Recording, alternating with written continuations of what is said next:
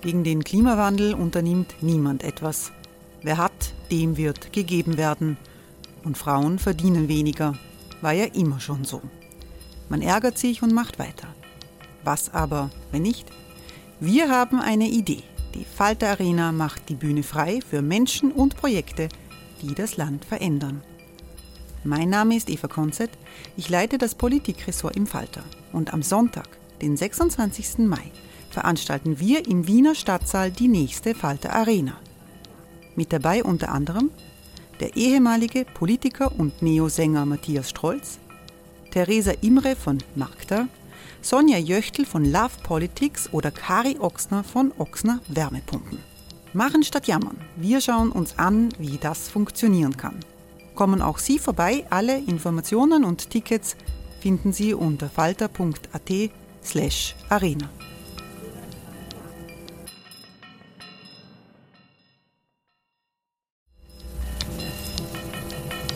Falter-Podcasts werden durch Werbung unterstützt. Das hilft bei der Finanzierung unseres journalistischen Angebots. Hey, it's Ryan Reynolds and I'm here with Keith, co-star of my upcoming film If, only in theaters May 17th. Do you want to tell people the big news? All right, I'll do it. Sign up now and you'll get unlimited for $15 a month in six months of Paramount Plus Essential Plan on us. Mintmobile.com slash switch. Upfront payment of $45 equivalent to $15 per month. Unlimited over 40 gigabytes per month. Face lower speeds. Videos at 480p. Active Mint customers by 531.24 get six months of Paramount Plus Essential Plan. Auto renews after six months. Offer ends May 31st, 2024. Separate Paramount Plus registration required. Terms and conditions apply if rated PG. Falter Radio, der Podcast mit Raimund Löw.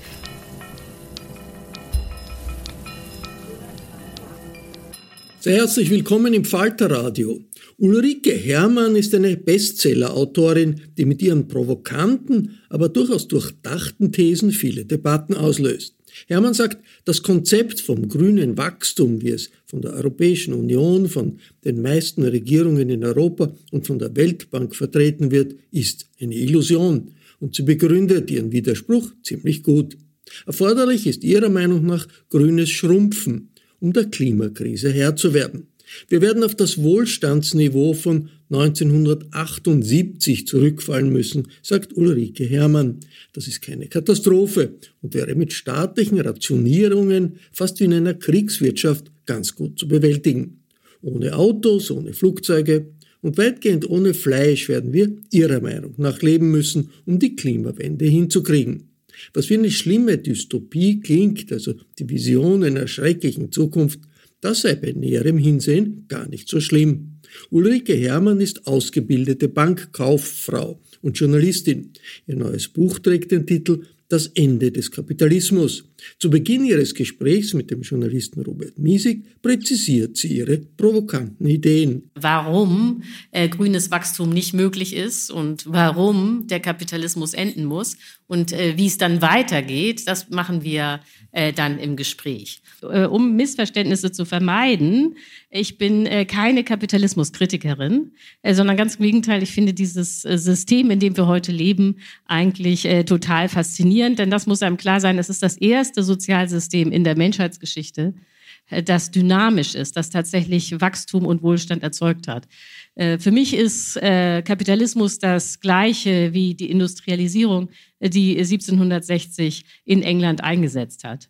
Und Vorher, das muss einem klar sein, haben die Menschen immer in stagnierenden Agrargesellschaften gelebt. Es gab kein Wachstum pro Kopf. Also ob das jetzt die äh, antiken Römer vor 2000 Jahren waren oder das chinesische Kaiserreich im 9. Jahrhundert, eigentlich äh, weit entwickelt, oder aber eben die Wiener im 18. Jahrhundert unter Maria Theresia, alles stagnierende Agrargesellschaften. Also man kann auch sagen, dass die Wiener im 18. Jahrhundert so reich, aber man müsste eigentlich sagen, so arm äh, wie die antiken Römer 2000 Jahre vorher waren. Es hatte sich nichts getan. Ähm, ich kann jetzt die ganzen Vorteile des Kapitalismus gar nicht aufzählen, weil dafür würde die Zeit fehlen, aber nur eine Zahl, die das schon klar macht.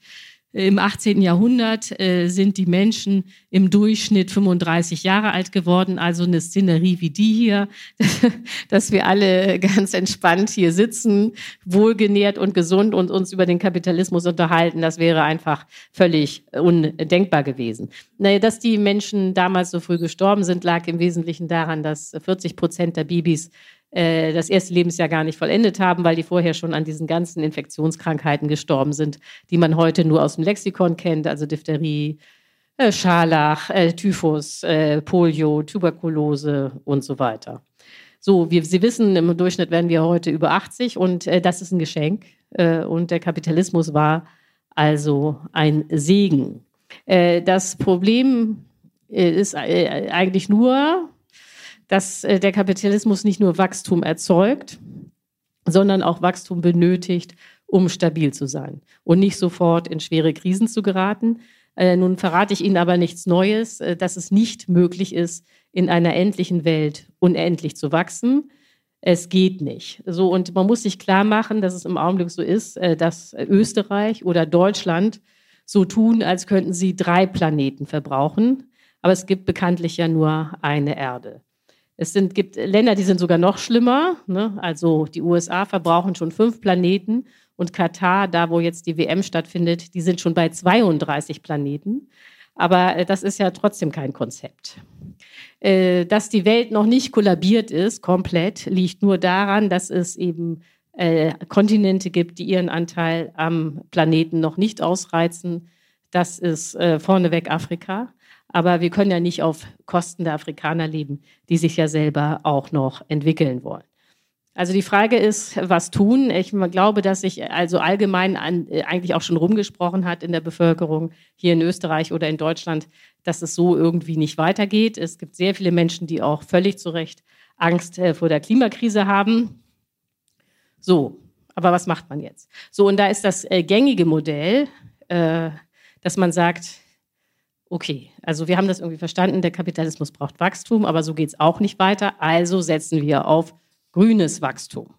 Äh, äh dieses, die, äh, der Kern, die Kernidee ist, äh, da auf Technik zu setzen, also äh, einfach die fossile Energie, die man bisher verbrannt hat, Gas, Öl, Kohle, die enorme Mengen an CO2 produziert, zu ersetzen durch äh, Ökoenergie, vor allen Dingen äh, Solarkraft und Windkraft. Und das Emblem, das Symbol, das Sie alle kennen für diesen Ansatz, ist das E-Auto. Das E-Auto hat den Charme, dass alles bleibt, wie es bis, bisher.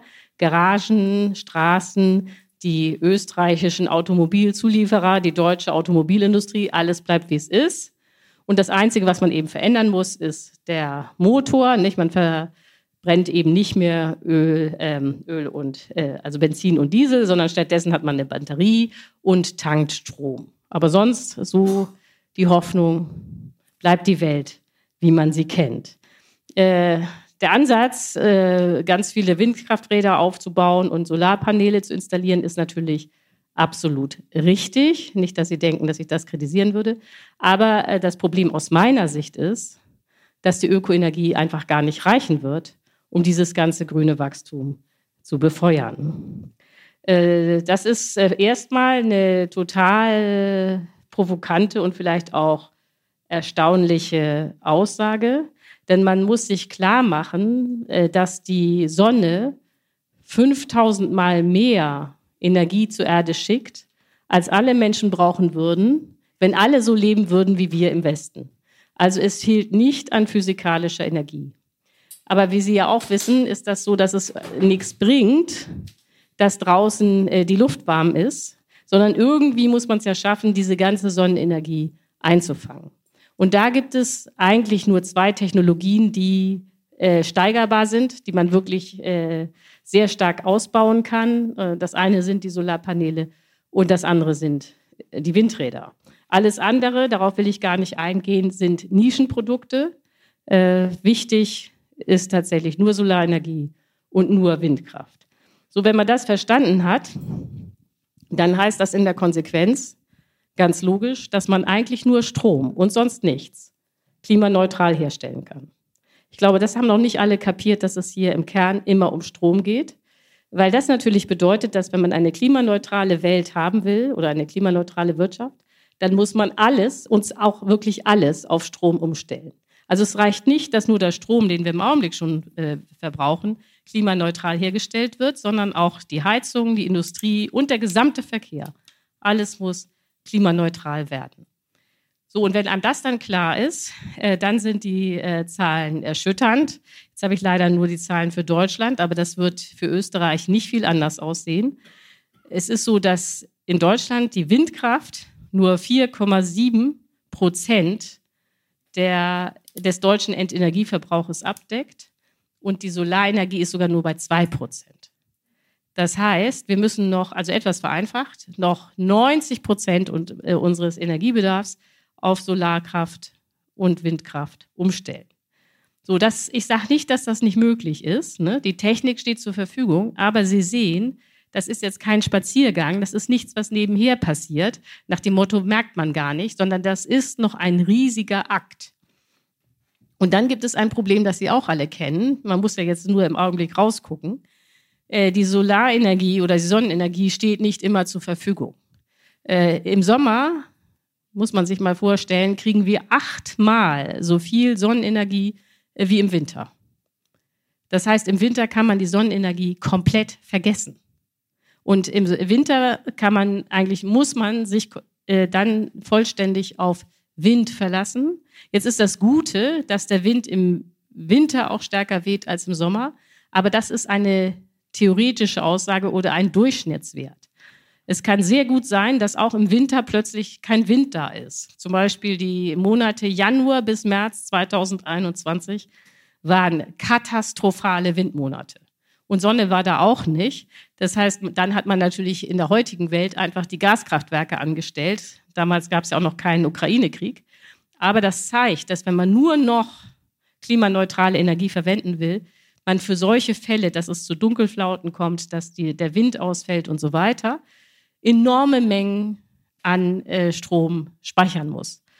Was nicht geht, ist zu sagen, okay, es weht kein Wind, dann warten wir jetzt mal, bis er wiederkommt. Äh, dazu nur eine Zahl aus Deutschland. Eine Stunde Blackout kostet eine Milliarde Euro an verlorener Wirtschaftsleistung. Ne? Also das geht gar nicht, dass man irgendwie sagt, okay, dann warten wir mal. Also man muss speichern. Auch das ist technisch möglich. Nicht? Es gibt im Kern zwei Technologien. Das eine sind die Batterien und das andere ist perspektivisch grüner Wasserstoff. Aber beides ist aufwendig. Beides ist nicht billig. So, und wenn man das mal, jetzt äh, gibt noch andere Spezialprobleme, die ich mal weglasse, wenn man sich das Gesamtbild einfach ansieht, dann ist aus meiner Sicht völlig klar, das wird hier nichts mit dem äh, grünen Wachstum. Ganz einfach, weil die Ökoenergie nicht reichen wird. Es geht um grünes Schrumpfen.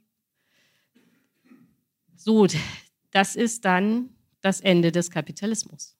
Nicht? Denn der Kapitalismus im Kern ist ein System, das Wachstum erzeugt, aber auch Wachstum braucht, äh, um stabil zu sein. Schrumpfen geht nicht mit dem Kapitalismus. Er ist dann zu Ende. Also man muss auch sich das äh, klar machen, dieses, der Titel, das Ende des Kapitalismus, ist von mir nicht gemeint, äh, runter mit dem Kapitalismus oder nieder mit dem Kapitalismus oder weg mit dem Kapitalismus. Das ist keine Forderung, sondern dieser Titel ist gemeint als Beschreibung, als ganz nüchterne Feststellung. Der Kapitalismus hat keine Zukunft, weil man nicht drei Erden verbrauchen kann, wenn man nur einen Planeten hat. Es ist ganz klar. So, jetzt ist äh, natürlich die Frage, äh, was kommt dann? Das werde ich ja jetzt auch gleich mit äh, Robert besprechen, aber vielleicht schon mal als kleiner Ausblick, dass Sie nicht so schockiert sind. Das Ende des Kapitalismus ist jetzt nicht das Ende der Menschheit, es ist auch nicht das Ende der Wirtschaft, es ist auch nicht das Ende des Wohlstandes, es ist nur das Ende der Welt, Wirtschaftswelt, in der wir jetzt leben. Aber viele Leute haben ja Angst, dass wenn man das Wachstum irgendwie aufgibt, dass man dann als nächstes wieder in der Steinzeit lebt und wieder Höhlen bewohnt und Fälle trägt. Also so schlimm ist es dann doch nicht. Sondern äh, es gibt keine Modelle in der Volkswirtschaftslehre zum Thema Schrumpfen. Alle gehen immer vom Wachstum aus. Äh, deswegen musste ich dann selber Schätzungen äh, anstellen. Aber wenn man jetzt mal davon ausgeht, dass es wirklich, wirklich, wirklich schlimm kommt und wir auf die Hälfte unseres Wohlstandes verzichten müssen, damit die Ökoenergie reicht, äh, dann kann man sich ja mal fragen, wo landet man dann, in welchem Jahr? Das kann man ja genau sehen anhand der äh, Zahlen, auch hier vom äh, Statistischen Amt in Österreich. Äh, wie viel, äh, wie hoch war das Bruttoinlandsprodukt in welchem Jahr? Und äh, dann kommt man darauf, dass wenn wir die Hälfte unserer Wirtschaftsleistung einsparen müssten, wir wieder im Jahr 1978 landen würden. Jetzt sind ja nicht alle äh, so alt, dass sie sich ans Jahr 1978 erinnern, aber doch viele, ne, sieht man ja genau. Ich natürlich auch, Robert sowieso. so, und die, die damals dabei waren, wissen, äh, wir waren äh, genauso glücklich wie heute. Oder gibt es hier irgendjemanden, der sagen würde, dass wir damals wahnsinnig unglücklich waren. Also diese These habe ich vorhin auch schon. Glücklicher als ihr, weil da war Cordoba. weil was? Weil da hat Österreich gegen Deutschland in Cordoba gewonnen. Genau, also das war natürlich total wichtig. Aber äh, äh ne, nee, aber auf der Buchmesse Wien habe ich das auch erzählt und dann hat jemand reingerufen. Das war aber nur, weil wir damals Glück, äh, jünger waren. Was natürlich stimmt. Nicht? Aber äh, jedenfalls, äh, die Erinnerungen sind rosig. Also hier, Robert hat schon ein Beispiel genannt, nicht? aber 1978 war auch das Jahr, in dem Argentinien Weltmeister wurde im Fußball und wo der erste Teil von ähm, Star Wars in die Kinos kam. Also es war eigentlich nicht ganz anders als heute. Es gab natürlich keine Erdbeeren im Winter und keine Flugmangos und man konnte auch nicht einfach so für den Betriebsausflug von zwei Tagen nach Mallorca fliegen. Aber dafür war man dann zum Teil drei Wochen in Italien am Strand. Nicht? Und da würden, glaube ich, heute viel, viele sagen, okay, drei Wochen am Strand ist eigentlich besser als äh, zwei Tage in Mallorca. Das ist ja nur stressig. Also Sie sehen, dieses Jahr 1978 war gar nicht so schlimm. Ähm, äh, oder anders gesagt, diese ökologische Kreislaufwirtschaft, in die wir wechseln müssen, wo man nur noch verbraucht, was man recyceln kann, damit die Natur nicht völlig zerstört wird. Diese äh, ökologische Kreislaufwirtschaft ist jetzt wirklich keine Katastrophe, sondern es wäre wie 1978. Wir könnten schön und entspannt leben. Äh, die Frage ist eine andere, die ich jetzt gleich mit Robert dann diskutieren werde, nämlich äh, wie kommt man aus einem riesigen Kapitalismus, der auch noch wachsen muss, um stabil zu sein, in diese ökologische Kreislaufwirtschaft, die viel kleiner ist, ohne dass man unterwegs eine schwere Wirtschaftskrise produziert mit Millionen von Arbeitslosen, die dann alle verzweifelt sind, ihre Hoffnung verlieren. Und das weiß man ja aus der Geschichte, gerade die Deutschen, gerade die Österreicher, dann in ihrer Verzweiflung das Gefühl haben, also jetzt wähle ich mal einen Führer, äh, der hier wieder für Ordnung sorgt. Ne? Das, äh, also 1933, Hitler, das will keiner wiedererleben. Eine Weltwirtschaftskrise, die dann eben dazu führt, dass man die Demokratie abschafft. Also das muss man sich überlegen, wie man diesen Umstieg hinbekommt. So, das äh, wäre jetzt mein kleiner Einführungsvortrag. Und jetzt kommt die Debatte mit Robert. Danke, Ulrike. Danke auch äh, schon mal für die Aufmerksamkeit bis zu diesem Punkt. Bevor wir sozusagen zu, dieser, zu diesem, wie machen wir das jetzt, äh, kommen, würde ich gerne noch ein, zwei Fragen stellen, um klarer zu machen, warum du der Meinung bist, dass der Kapitalismus nicht überleben kann angesichts ja. der ökologischen Aufgaben. Ähm, äh, du hast, diskutierst ja da auch in deinem Buch, was aber eigentlich das, was entscheidend war, dass der Kapitalismus überhaupt entstehen konnte, äh, warum der dann so so eine Geschwindigkeit, äh, Wachstumsgeschwindigkeit angelegt habt. Das war im Wesentlichen, sagst du, äh, die Gewinnung von billiger Energie, äh, Kohle, äh, aber auch die Einsatzfähigkeit der billigen Energie, Erfindung der Dampfmaschine und so weiter und so fort. Äh, und natürlich, also gut, das lassen wir weg, dass man äh, teure Arbeitskräfte brauchte, dass das überhaupt äh, sinnvoll war, das, einzu, äh, das einzusetzen. Andere sagen wiederum, es ist äh, ganz wesentlich die Erfindung des Investitionskredits gewesen, äh, aber letztendlich hängt das ja sozusagen zusammen bei der These, dass der Kapitalismus Wachstum braucht, wenn man investiert, äh, indem man Kredite aufnimmt. Und das ist expansiv, aber man muss sie zurückzahlen. Und das kann man ja nur, wenn, äh, wenn es äh, Kredite gibt äh, wenn, wenn, wenn es Wachstum gibt. Nur dann kann man äh, die Kredite zurückzahlen. Ist das circa die, äh, der, der Grund, warum der Kapitalismus ohne Wachstum überhaupt nicht existieren kann? Ja, das hast du eigentlich schon äh, super zusammengefasst. Also Äh, also das äh, fragen sich ja viele Leute. Das ist natürlich tatsächlich die Frage, äh, wo kommt eigentlich dieser Wachstumszwang her? Warum gerät der Kapitalismus sofort in die Krise, wenn er nicht mehr wächst? Denn das wäre ja eigentlich praktisch, nicht? wenn man irgendwie merkt, man verbraucht drei Planeten, obwohl man nur eine Erde hat, dann könnte man sich ja erstmal denken, okay, wir schippern jetzt mal geradeaus, wir stagnieren, in dieser Zeit überlegen wir mal, was wir als nächstes machen. Hm, aber das geht leider nicht. Selbst eine Stagnation wäre für den Kapitalismus schon das Ende. Äh, wenn es auf Dauer ist. Also was im Kapitalismus möglich ist, waren wir alle dabei, ist eine Krise, ob das die Finanzkrise ist oder auch die Corona-Krise. Krisen können überwunden werden, wenn es wieder Aussicht auf Wachstum gibt. Wenn man aber sagt, hier ist nichts mehr mit Wachstum, auf Dauer muss stagniert werden oder geschrumpft werden, äh, dann ist äh, der Kapitalismus am Ende. Und das liegt an drei Phänomenen, die sich so vermischen. Äh, das erste Phänomen ist das, was Robert eben schon angesprochen hat. Es ist so, dass man Wachstum nur haben kann, wenn man es mit Krediten finanziert, sonst gibt es kein Wachstum. Und gleichzeitig ist es aber so, dass man diese Kredite dann auch nur zurückzahlen kann, wenn das erhoffte Wachstum eintritt. Äh, und dabei geht es um die Kredite an sich. Es geht nicht um die Zinsen. Das ist ein häufiges Missverständnis, sondern die Kreditsumme selbst kann man nicht zurückzahlen. Der zweite Mechanismus ist, äh, den kennen Sie eigentlich alle. Äh, Firmen investieren nur, also schaffen sich nur neue Maschinen, neue Technik, neue, neuen Fortschritt an, wenn sie die Idee haben können, dass sie dann auch irgendwie zusätzliche Gewinne machen. Zusätzliche Gewinne auf der volkswirtschaftlichen Ebene sind genau das gleiche wie Wachstum. Also wenn es kein Wachstum gibt, gibt es keine zusätzlichen Gewinne, gibt es keine Investitionen und dann bricht dieses ganze System auch zusammen, weil eben sehr viele Menschen genau in der Investitionsgüterindustrie beschäftigt sind. So wenn die alle arbeitslos sind, äh, können die nicht mehr einkaufen gehen und dann äh, sind die Läden auch schon arbeitslos und so weiter und dann frisst sich so diese ganze Krise äh, durchs System. Und der dritte Wachstumszwang hat mit Vollbeschäftigung zu tun. Dadurch, dass es eben ständig dass ständig investiert wird, dass es technischen Fortschritt gibt, ist es eben möglich, äh, mit immer weniger äh, Angestellten die gleiche Menge an Waren herzustellen. Wenn es jetzt kein Wachstum gäbe, dann hätte man ziemlich bald eine technische Arbeitslosigkeit. Nicht? Also man braucht einfach nicht mehr so viele Leute, um das Zeug herzustellen.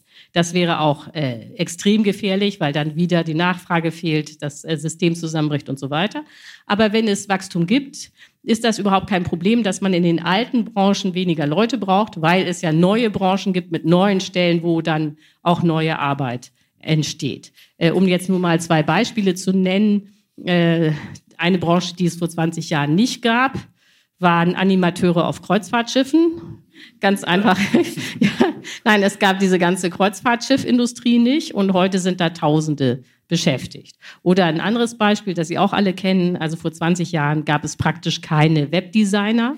Heute sind da weltweit Millionen mit beschäftigt, da irgendwelche Computerspiele zu designen oder äh, Filme im Internet, frag mich nicht, oder PR-Auftritte von großen Firmen. Also man kann im Internet designen, äh, das hätte man sich vor 20 Jahren nicht vorstellen können. Und das sind äh, beschäftigt weltweit auch Millionen. A lot can happen in the next three years. Like a chatbot may be your new best friend. But what won't change? Needing health insurance. United Healthcare Tri Term Medical Plans are available for these changing times. Underwritten by Golden Rule Insurance Company, they offer budget friendly, flexible coverage for people who are in between jobs or missed open enrollment. The plans last nearly three years in some states, with access to a nationwide network of doctors and hospitals. So, for whatever tomorrow brings, United Healthcare Tri Term Medical Plans may be for you. Learn more at uh1.com. So, und da sehen Sie, wie neue Branchen, neues Wachstum, neue Stellen generiert und man dann tendenziell Vollbeschäftigung hat. So, und deswegen ist das äh, für den Kapitalismus einfach das Ende, wenn er stagnieren oder schrumpfen soll. Das war jetzt eine lange Antwort. Das ist auch gut so, ja, weil das ist ja, äh, man muss das ja auch mal verstehen. Jetzt, äh, um mal da auseinanderhalten, wenn man da auseinanderhalten will, äh, Wachstum im Kapitalismus, wie es gemessen wird. Das ist das berühmte BIP. Mhm. Äh, sozusagen, das ist die Summe von Gütern und Dienstleistungen gemessen in Marktpreisen. So, in Wirklichkeit geht es da um Geld. Ähm, äh, und um Fiktionen, nämlich Preisentwicklungen. Äh, wieso muss notwendigerweise BIP-Wachstum mit dem Wachstum des Ausstoßes an Ressourcen oder CO2-Verbrauch und sonstigen verbunden sein. Es könnte ja vorstellbar sein, dass wir sozusagen den materiellen Verbrauch, den Ressourcenverbrauch, den Ausstoß von dem, was wir hinmachen, reduzieren und trotzdem das BIP wächst. Die Entkopplung hast du in dem Buch ja bis zu einem gewissen Grad drin. An irgendeiner Stelle schreibst du, dass, was ich, äh, schlag mich tot, aber so irgendwie zum 20-fache hat sich äh, das BIP erhöht und nur ums Achtfache der, der Ressourcenverbrauch. Ja, genau. Das heißt, es ist zumindest theoretisch möglich, dass der Ressourcenverbrauch sich halbiert und dass der BIP sich trotzdem verdoppelt. Ja, also das ist, äh, da spricht ähm, Robert etwas ganz Wichtiges an. Also wenn die Leute, die auf das grüne Wachstum setzen, und man muss sagen, das grüne Wachstum ist äh, die Idee von allen Parteien in Deutschland, in Österreich, von der EU, da heißt es Green New Deal, von der Weltbank, vom Internationalen Währungsfonds, alle Volkswirte, die EZB, Bundesbank, alle Institutionen glauben an das grüne Wachstum. Also wenn ich Ihnen sage, das gibt's nicht, dass es nur, läuft auf grünes Schrumpfen raus, dann lauschen Sie der absoluten Minderheitenmeinung. Nicht? Das muss man jetzt mal so deutlich sagen. Und ein Grund, warum alle immer vom grünen Wachstum reden, ist genau das, was äh, Robert jetzt sagt, nämlich man könnte doch äh, das Wachstum von den Rohstoffen und von der Energie entkoppeln. Nach dem Motto, man wächst, aber man verbraucht weniger. Man könnte auch sagen, das ist sozusagen das Minimax-Prinzip. Mit immer weniger Aufwand will man immer mehr herstellen. Äh, und das äh, krankt aus meiner Sicht an zwei bis drei wirklich fundamentalen Denkfehlern. Der erste Denkfehler ist, dass so getan wird, als hätte es in, im Kapitalismus noch nie Effizienzsteigerung gegeben. Als wäre das eine völlig neue Idee, dass man Rohstoffe und Energie einspart. Und das ist einfach Quatsch. Äh, historischer Quatsch, äh, sondern es ist so, dass seitdem es den Kapitalismus gibt, also seit 1760, wird kontinuierlich daran gearbeitet, den äh, Einsatz von äh, Ressourcen und auch von Energie zu reduzieren. Äh, um Ihnen nur ein Beispiel zu geben, im 18. Jahrhundert hat man eine, ein Pfund Kohle gebraucht, um ein PS herzustellen. Äh, so, also wenn das, äh, wenn die Energieausbeute heute noch so katastrophal wäre wie im 18. Jahrhundert, gäbe es überhaupt keine Autos. Es wäre nicht möglich.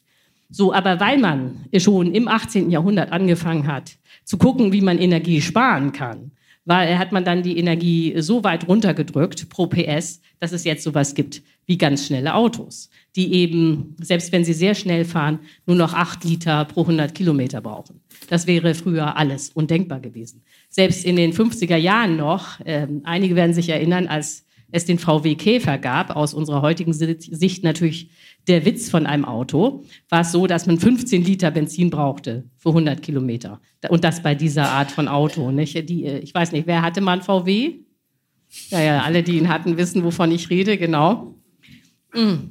So, also das heißt, im Kapitalismus wird kontinuierlich Kap äh, äh, Rohstoffe und Energie gespart, aber das Ergebnis ist eben nicht, dass man dann insgesamt weniger Rohstoffe oder weniger Energie verbraucht, sondern das Ergebnis ist, dass es Wachstum gibt. Nicht? Man muss einfach, äh, was daher passiert ist, dass bei dieser ganzen Entkopplungsdebatte das Betriebs- und Volkswirtschaft verwechselt wird. Das einzelne Unternehmen, betriebswirtschaftlich, hat vielleicht das Gefühl, okay, wir setzen jetzt weniger Rohstoffe ein, um die gleiche Art, äh, gleiche Menge von Waren herzustellen. Also das einzelne Unternehmen hat das Gefühl, okay, wir sparen Energie und Rohstoffe. Aber das setzt eben nur die Möglichkeit frei, dass man diese Rohstoffe dann woanders einsetzt und dass es insgesamt volkswirtschaftlich gesehen Wachstum gibt. Und äh, Robert hat das ja auch schon dargestellt. Äh, das ist eigentlich eine übersichtliche Zahl nicht, für die Weltwirtschaft. Von 1900 bis 2005 ist die Weltwirtschaft insgesamt um das 23-fache gewachsen und äh, der Energie- und Ressourcenverbrauch nur um das Achtfache. Also es gibt eine Entkopplung. Ne? Unser einziges Problem ist, diese Art von relativer Entkopplung bringt ja nichts, außer historisch interessant zu sein, sondern das haben Sie bestimmt schon alle gehört. 2045 muss Deutschland und Österreich 2040 klimaneutral sein. Wir müssen bei CO2 auf Null kommen.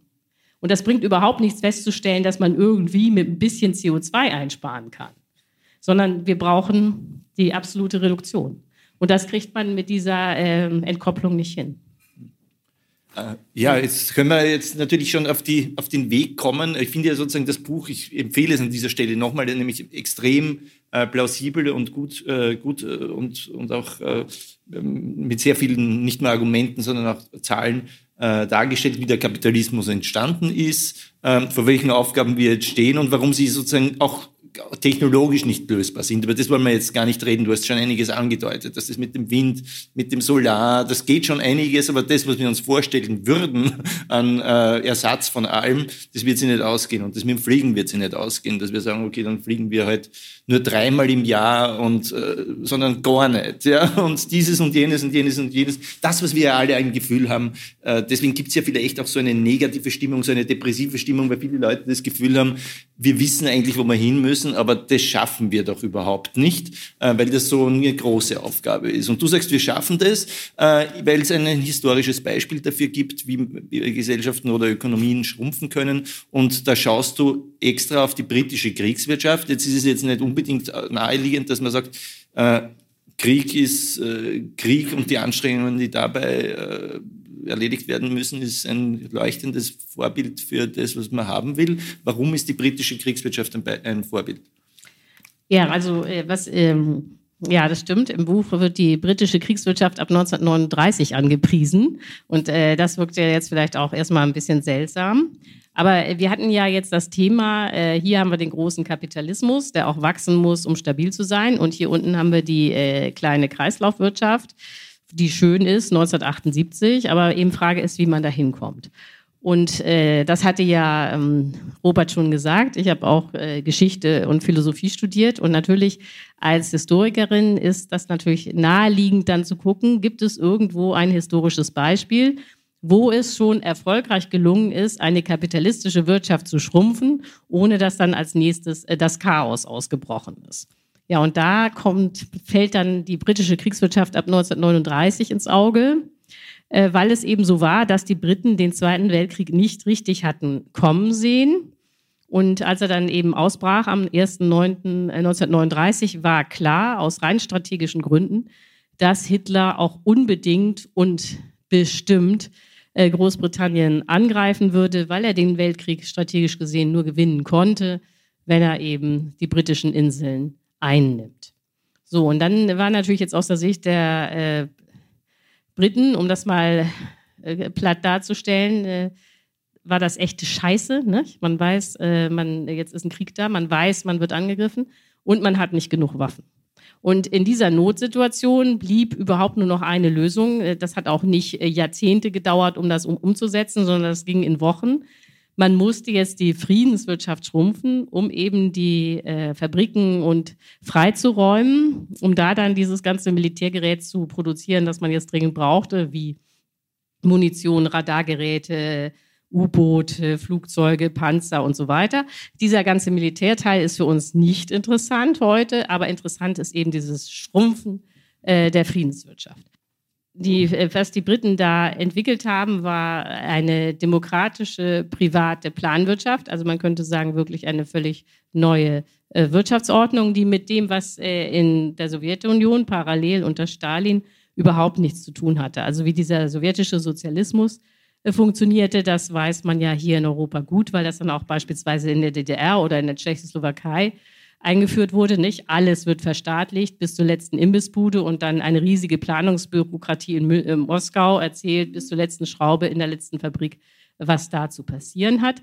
Äh, genau das haben die Briten gar nicht gemacht. Es wurde gar nichts verstaatlicht sondern ähm, es blieb alles privat. Die Eigentümer und Manager konnten weiterhin in ihren Fabriken machen, was sie richtig finden. Aber äh, der Staat hat eben Vorgaben gemacht, was noch produziert wird. Und die knappen äh, Waren, die dabei entstanden sind, wurden dann äh, gerecht verteilt. Das heißt, alle haben das Gleiche bekommen. Es wurde rationiert. Man muss wissen, dass die Briten im Zweiten Weltkrieg nicht gehungert haben, aber es war eben alles knapp. Und diese Rationierung äh, war außerordentlich populär, weil es eben so gerecht war. Die Reichen haben genau das Gleiche bekommen wie die Armen. Und weil das dann so beliebt war, haben die äh, Briten auch gleich bis 1954 rationiert, obwohl ja der Zweite Weltkrieg, das wissen Sie, 1945 äh, äh, zu Ende war. So, diese Art äh, von Kriegswirtschaft wird auch unsere Zukunft sein.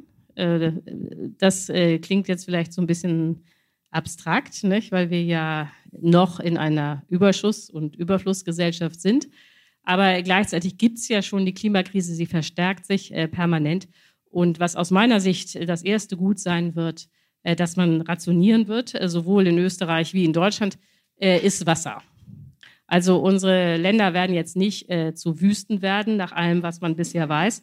Aber äh, die Zeiten der Dürre, die Zeiten, die Hitzeperioden, äh, das wird zunehmen.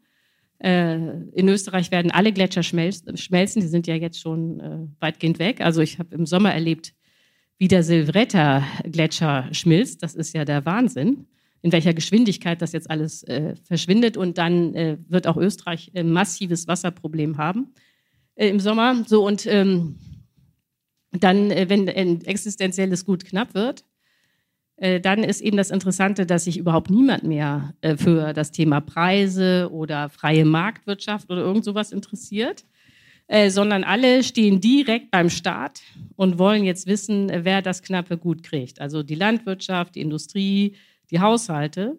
Und der Staat entscheidet dann auch. Aber da werden keine Preise vorgegeben, sondern da werden physische Mengen zugeteilt, also in dem Fall Liter. Äh, und das ist dann auch gar keine irgendwie abstrakte Überlegung, sondern das setzt in Deutschland schon ein. Also, das haben Sie vielleicht auch schon gehört, dass der Osten Deutschlands äh, vom Klimawandel sehr viel stärker betroffen ist als beispielsweise Österreich oder Westdeutschland. Und in Ostdeutschland gibt es schon die ersten Landkreise, die Wasser zuteilen. Das ist jetzt noch viel, nicht? Also es gibt Landkreise, die sagen Leuten, die neu zuziehen, also ihr könnt gerne hierher ziehen, aber wenn ihr hierher zieht, habt ihr pro Kopf und pro Tag nur 125 Liter.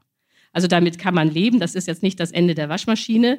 Aber ähm, ist natürlich klar, wenn man da schon mal so einen Deckel einzieht, äh, dass wenn es dann knapp wird, nicht im Sommer oder bei Hitzeperioden, dass dann einfach äh, die Menge an Wasser gesenkt wird, die man äh, benutzen darf. Und faktisch ist diese Ansage 125 Liter pro Tag pro Kopf ist bereits Rationierung.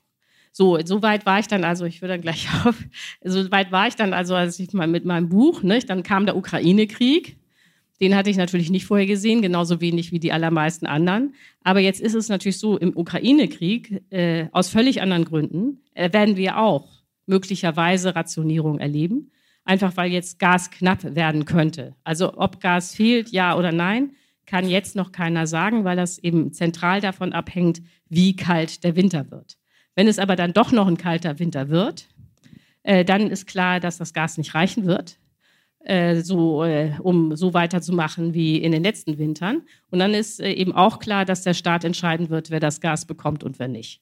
Und äh, nach allem, was man da so kommen sieht, äh, wird es so sein, dass dann einzelne Fabriken ganz abgeschaltet werden, einfach weil sie zu viel Gas benutzen oder brauchen. Das wird jetzt nicht das Ende dieser Fabriken sein. Nicht? Die wird man vom Staat unterstützen. Die werden dann Ausgleichszahlungen kriegen. Die können ja auch nichts dafür, dass es eine Ukraine-Krise gibt aber damit sie dann, wenn es wieder Gas gibt, weitermachen können. Aber das ist dann alles staatliche Planung, das ist dann äh, Rationierung. Nicht? Also wir sind äh, schon, ohne dass wir es vielleicht ahnen, auf diesem Weg in die äh, Kriegswirtschaft. Und jetzt vielleicht noch ein letzter Satz dazu. Also äh, man muss das ganz klar haben. Wir haben nicht die Wahl, obwohl das immer so äh, dargestellt wird, als könnten wir weitermachen wie bisher. Nach dem Motto, es ist alles so anstrengend und äh, war doch jetzt schön, jetzt machen wir mal weiter sondern wir haben nur die Wahl, ob wir jetzt geordnet, friedlich und gesteuert aus dem Kapitalismus aussteigen oder ob wir noch ein bisschen weitermachen.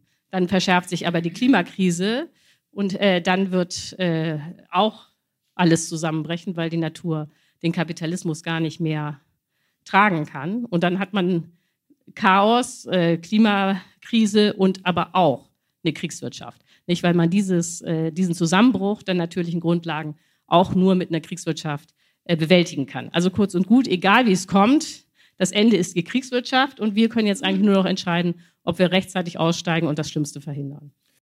Äh, vorletzte oder drittletzte Frage. Also ähm, äh, es ist ja interessant, dass du das britische Beispiel nimmst. Ich verstehe schon, weil die mussten schrumpfen und es war so drängen und es war so plötzlich. Aber es gibt ja auch ein, äh, wenn ich das richtig äh, verstehe, so halb informiert, ein ganz gutes deutsches Beispiel, nämlich im Ersten Weltkrieg, äh, wo Rathenau, der durchaus eine auch historisch berühmte Figur war, quasi legendär geworden ist, genau mit diesen Maß Maßnahmen, der Vorschlag einer gelenkten Wirtschaft, die mit den Ressourcen so aufgeht, äh, umgeht, dass man äh, quasi sozusagen mit Mangel an allen Stellen äh, umgeht. Äh, das war ja quasi sozusagen der, quasi die Erfindung der Planwirtschaft. Interessanterweise, die Bolschewiki waren ganz angetan von Rathenau, das weiß man ja auch nicht. Die Planwirtschaft, die man dann in Russland eingeführt hat, die hat man sich ja nicht bei Marx angeschaut, sondern eher abgeschaut, sondern wenn, dann eher bei Rathenau. Warum hast du dir nicht das deutsche Beispiel genommen? Äh, ja, die Frage ist gut. Also was stimmt ist, dass Lenin total begeistert war von der deutschen Planung. Also nicht nur von Rathenau, sondern auch von der Deutschen Post. Nicht? Mhm. Die Deutsche Post war also aus der Sicht von Lenin ein Beispiel, wie man sozialistische Planung dann in groß äh, durchführen kann. Ja, warum habe ich nicht äh, Rathenau genommen? Oder es gibt auch noch äh, äh, Theoretiker wie Neurath, ein Österreicher, die haben dann auch über Planung nachgedacht. Ähm, ja, also äh, die, äh, um, oder um es anders zu formulieren, oh, bevor ich wieder auf Rathenau komme, es muss einem klar sein, dass jeder Krieg zu einer Kriegswirtschaft führt. Es gibt keinen Krieg ohne Kriegswirtschaft. Also auch Russland ist jetzt faktisch in einer Kriegswirtschaft, äh, die Ukraine sowieso. Äh, Deutschland unter Hitler war eine extreme Kriegswirtschaft. Ähm, äh, die USA hatten auch eine Kriegswirtschaft im Zweiten Weltkrieg, die Kanadier auch und so weiter. Und überall gab es auch äh, Planung. Äh, dass ich jetzt äh, ausgerechnet die äh, Briten nehme, hatte mehrere Gründe. Der erste Grund ist, es war eine Demokratie. Ne? Das war, ist natürlich ganz wichtig, wenn man jetzt was haben will, was zukünftig attraktiv ist. Also Churchill war kein Diktator. Damit fällt also das Deutsche Kaiserreich eigentlich schon weitgehend aus. denn da war ja, denn faktisch war das, auch wenn es ein Parlament gab, ja eine Militärdiktatur, die sich als Monarchie getarnt hat. Also sagen wir mal zwei Militärs, nämlich Hindenburg äh, und Ludendorff hatten da das große Sagen. So, deswegen ist das jetzt also nicht attraktiv, keine Demokratie. Dann das zweite Problem ist, ähm, äh, im zweiten, äh, im ersten Weltkrieg, äh, daran ändern sich ja alle auch noch ganz dunkel, wurde faktisch auch schon gehungert. Jetzt äh, äh, ist das Gute an den Briten, äh, dass sie nicht gehungert haben. Also was ich jetzt nicht möchte, ist, äh, das ist sowieso schon immer äh, nahe dran, dass die Leute dann denken, oh Gott, jetzt äh, ist das wieder so, dass man nur 900 Kalorien hat am Tag und äh, vielleicht einmal im Jahr äh, ein Kleid. Nicht? Äh, so, nein, so ist es ja nicht. Also selbst wenn wir die britische Kriegswirtschaft nehmen würden, würden wir ja nicht leben wie die Briten 1939, sondern wir wären so reich wie 78. So, aber dann äh, wollte ich jetzt nicht so was nehmen wie 1916, äh, äh, Mangel, äh, wo allgemeiner Mangel herrschte, weil dann die ganzen Konnotationen und Fantasien auch in die falsche Richtung gehen. Okay. So. Ähm, äh, aber ach, so wichtig ist auch, aber es muss irgendwie eine Wirtschaft sein, die schrumpft. Also das war zum Beispiel der Grund, warum ich nicht die USA genommen habe im Zweiten mhm. Weltkrieg, weil die hatten auch äh, eine Kriegswirtschaft, aber für die Amerikaner äh, oder für die US-Amerikaner und noch extremer für die Kanadier war der Zweite Weltkrieg ein Konjunkturprogramm. Das heißt, ähm, die, äh, äh, das muss man sich mal vorstellen, die äh, US-Wirtschaft ist zwischen 1939 und 1945 um unwahrscheinliche 92 Prozent gewachsen. Die kanadische Wirtschaft hat sich sogar verdoppelt. So, und dann äh, fiel das gar nicht mehr auf, äh, äh, dass man 40 Prozent äh, in die äh, Kriegswirtschaft stecken musste, weil faktisch dann doch jeder reicher wurde, auch mitten im Krieg. So, und das ist natürlich jetzt auch nicht das Modell für die Zukunft, denn wir müssen ja real schrumpfen. Äh, und wie wird es dann sein? Also wenn wir es uns schon vorstellen, wie wird es dann sein? Äh, also äh, erstens mal der Staat bestimmt oder die Gesellschaft oder wer auch immer bestimmt, wohin Ressourcen fließen können. Er investiert auch selbst oder zumindest hilft er beim Investieren in Überlebensschutz, aber auch natürlich in Strom, äh, Windkraft, Solar und so weiter. Äh, und äh, da muss massiv hineinfließen und dann bestimmt er, wie oft wir äh, fliegen dürfen, wenn wir es überhaupt dürfen. Äh, Autos gibt's eh keine mehr, weil das ist alles ein Schmäh, das kann sich nicht ausgehen und so weiter und so fort. Und ja, und nicht, nicht nur zwei Kleider pro Jahr wie in Großbritannien, aber halt fünf okay. T-Shirts und so weiter. Und vor allem, äh, sozusagen, das kann sich dann natürlich nicht am Markt regeln. Es sei denn, man kriegt Vouchers, dann ist es aber letztendlich auch nicht am Markt geregelt. Instinkt, instinktiv würde man zunächst mal sagen, na schön ist es nicht. Ähm, und zweitens, äh, sozusagen, jetzt komme ich nochmal auf das Letzte zurück, du willst ja das Ganze äh, du nennst es, glaube ich, private Planwirtschaft oder privat, äh, so, so circa. Ähm, also das heißt, private Unternehmen sollen ja weiter existieren und private Unternehmen können ja nur existieren, wenn sie den Anreiz haben, Gewinne zu machen und die Gewinne können sie ja nur machen, ja, entweder wenn es wächst, das lassen wir jetzt aus, äh, das heißt, die Gewinne der einzelnen Unternehmen können automatisch nur die Verluste der anderen sein und die, damit sie Gewinne machen, müssen die Verluste fast größer sein als ihre. Äh, ist das überhaupt auf diese Weise machbar? Also vorstellbar, machbar ist jetzt ein blödes Wort, weil das, das würde von dir verlangen, dass du sozusagen eine Konstruktion hast. Aber wenn wir es mal zumindest äh, uns aus durchdenken. Ja, also das sind ja jetzt ganz viele Fragen, nicht? also die sowohl die Produktionsseite betreffen, also die ähm, Unternehmen, wie auch die Konsumseite. Äh, leichter ist natürlich die Konsumseite zu beschreiben und dann komme ich äh, nochmal zu der Produktion und die Innovation und die Investitionen und was du da so alles hattest. Also, aber du wolltest ja erstmal wissen, wie lebt es sich in so einer Wirtschaft wie 1978. Also um das äh, klarer zu haben, wir werden nicht genau wieder in das Jahr 1978 zurückgehen. Das wäre ja Quatsch. Also es gibt Sachen, die seitdem entwickelt wurden, die außerordentlich positiv sind, die man auch nicht wieder aufgeben müsste. Umgekehrt gibt es aber Sachen, die 1978 schon selbstverständlich sind, die wir nicht mehr dann haben können. Also um jetzt mal äh, erstmal zu den positiven Dingen zu kommen. Äh, also wenn man das an das Jahr 1978 zurückdenkt, dann weiß man, dass einfach zum Beispiel äh, damals noch sehr viele Frauen an Brustkrebs gestorben sind. Das war eine reine Epidemie, so kam mir das vor. Auch sehr viele Freundinnen meiner Mutter sind damals irgendwie an Brustkrebs erkrankt und später auch gestorben. Und das ist heute nicht mehr so einfach, weil die Krebstherapien sich doch äh, erheblich weiterentwickelt und verbessert haben. So, und diese ganzen Krebstherapien müssen wir auch gar nicht aufgeben. Wäre ja Quatsch, jetzt einfach wieder ins Jahr 1978 zurückzugehen. Ganz einfach, weil die Krebstherapien gar nicht viel Energie brauchen. Das kann man also weiterhaben. Oder äh, gute Nachricht äh, für die Jugendlichen, äh, wahrscheinlich kann man auch das Smartphone behalten, äh, weil auch das Smartphone nicht so wahnsinnig viel Energie braucht. Dafür gibt es aber andere Sachen, wo klar ist, dass dafür die Ökoenergie nicht reichen wird.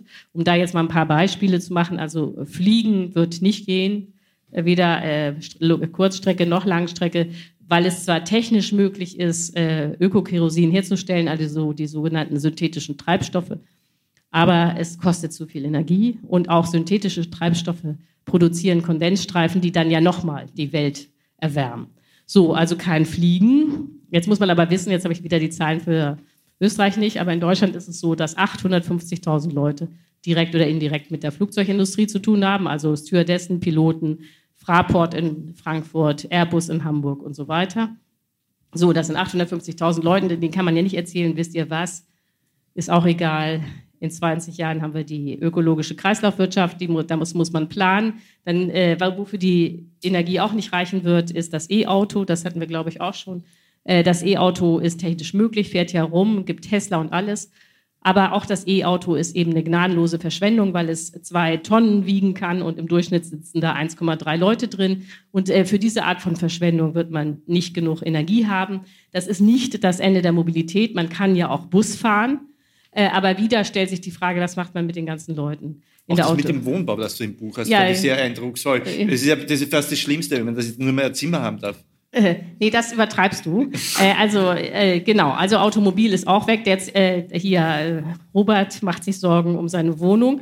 Also ähm, äh, was man klar haben muss, ist, dass Zement notwendigerweise und immer CO2 emittiert, weil äh, Zement dadurch entsteht, dass man CO2 abspaltet vom Kalk. Es gibt also keinen klimaneutralen Zement, also auch keinen klimaneutralen Beton.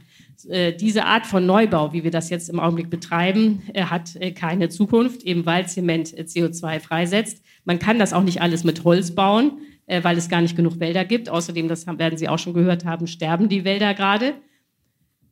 Und äh, dann kommt noch hinzu, dass ja Neubau äh, Flächen versiegelt. In Deutschland ist es so, dass wir im Augenblick jeden Tag 60 Hektar versiegeln. Das geht auch nicht, weil man da den Boden braucht, um CO2 zu speichern, um Wasser zu speichern. Äh, das, äh, also man muss man auf Neubau verzichten. So, das äh, führt natürlich dazu, dass man sich als Gesellschaft überlegen muss, was macht man mit den Wohnflächen, die man schon hat. In Deutschland ist es so, dass wir im Augenblick pro Kopf 47 Quadratmeter haben. Also es ist jetzt nicht so, dass die Deutschen äh, keine Wohnflächen hätten. Und in Österreich, glaube ich, ist es ähnlich. Jedenfalls äh, würde ich jetzt mal so schätzen. Das heißt, äh, es gibt wirklich mehr als genug Wohnraum. Äh, aber der ist falsch verteilt. Nicht? Es gibt den Unterschied zwischen Villenbesitzern und Leuten, die irgendwie mit fünf Leuten in drei Zimmern wohnen. Und es gibt natürlich den Fall, dass alle irgendwie die Großstädte wohnen, wollen und auf dem Land äh, steht zwar jede Menge Wohnraum, aber der steht da leer. So, aber die, Alternative, die Antwort der Gesellschaft kann nicht mehr sein wie jetzt, okay, dann bauen wir einfach neu, äh, sondern äh, man muss sich als Gesellschaft verständigen, wie man den Wohnraum, den man hat, neu verteilt äh, und neu nutzt. So, aber äh, ja, das sind, äh, ist, also dein Credo war ja, äh, das ist alles so wahnsinnig unattraktiv. Ähm, und da kann ich jetzt sagen, äh, ja, das stimmt. Aber noch unattraktiver ist ja gar nicht zu leben, oder? Also ich meine, der, der, der nein, also der, der Punkt ist, also das ist äh, sehr schwer zu akzeptieren, aber wir können nicht drei Planeten verbrauchen, wenn wir nur einen haben. Das, das äh, ist das muss man dann eben äh, mal klarkriegen. Also wir müssen zurück in die Grenzen der Natur. Da gibt es irgendwie keine Alternative. Gut, das wäre jetzt so diese Konsumseite. Da kann man natürlich noch viele Horrorstories erzählen, wenn man will.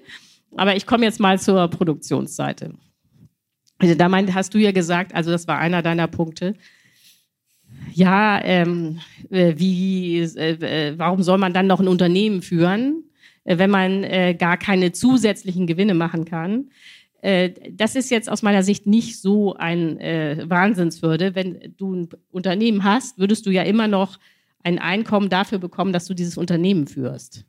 Das ist immer noch vielleicht schöner, als als Angestellter zu sein. Also ich meine, ähm, wenn du jetzt an den Staatsdienst denkst, da wollen auch viele Leute Chef sein, um Chef zu sein, obwohl sie die, die Behörde nicht besitzen. Also äh, da also habe, sehe ich jetzt nicht so solche Schwierigkeiten, Leute zu motivieren, eine Firma zu führen.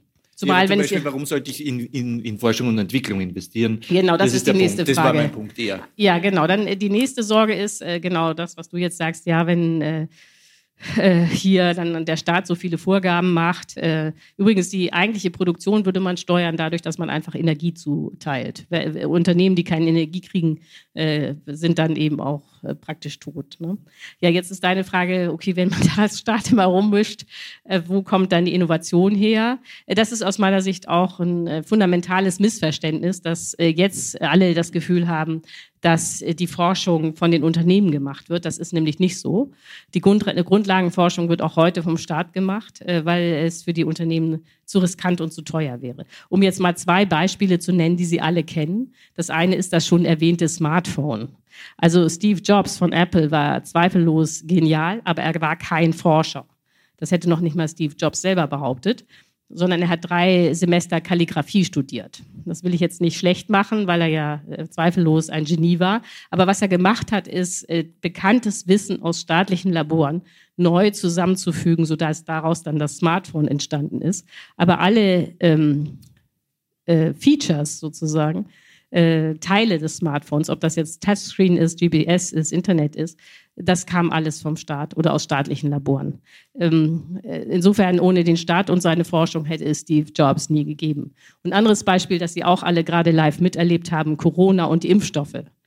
Äh, diese beiden BioNTech-Gründer haben Jahrzehnte, nicht Jahre, sondern Jahrzehnte in Staatsdiensten verbracht, vor allen Dingen an der Universität Mainz, jede Menge Forschungsgelder bekommen und so weiter und so fort. Die gesamte Forschung an diesen mRNA-Botenstoffen ist vom Staat finanziert worden in Deutschland und in den USA. Und erst als dann diese Technik so weit war, dass daraus die ersten äh, konkreten Medikamente entwickelt werden konnten, eigentlich für Krebs, haben sich dann äh, diese äh, Forscher ausgegründet und eigene Unternehmen gegründet. Aber nie hätte es äh, die RMNA-Botenstoffe oder äh, auch die ähm, Impfstoffe gegeben, wenn nicht der Staat kontinuierlich finanziert hätte.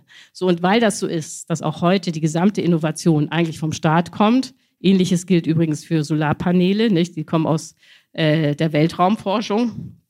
Ähm, weil sowieso der Staat das macht, finde ich jetzt, wenn man da denkt, dass man auf eine Planwirtschaft umstellen muss, äh, man sich um die Innovation jetzt nicht so wahnsinnig viele Sorgen machen muss. Das war leicht gekürzt ein Gespräch der Bestsellerautorin Ulrike Herrmann mit Robert Miesig im Bruno Kreisky Forum vom 24.11.2022 im Rahmen der Buch Wien. Ich bedanke mich beim Kreisky Forum für die Zusammenarbeit. Hermanns Buch mit dem Titel Das Ende des Kapitalismus können Sie im Falter Buchversand bestellen. Ich verabschiede mich von allen, die uns auf UKW folgen im Freirad Tirol und auf Radio Agora in Kärnten. Ungewohnte Zugänge zu den großen Fragen unserer Gesellschaft finden Sie regelmäßig im Falter. Ein Abonnement des Falter hilft am Laufenden zu bleiben. Wenn Sie noch Geschenke brauchen für Freunde, Freundinnen und Verwandte, dann wollen Sie vielleicht ein Geschenksabo überlegen. Geschenksabos bestellen Sie am besten über die Internetadresse faltershop.at-weihnachten. Sonstige Informationen über Abos sind gut zusammengefasst unter der Adresse abo.falter.at. Ursula Winterauer hat die Signation gestaltet, Philipp Dietrich betreut die Audiotechnik im Falter. Im Namen des gesamten Teams darf ich mich verabschieden. Bis zur nächsten Sendung.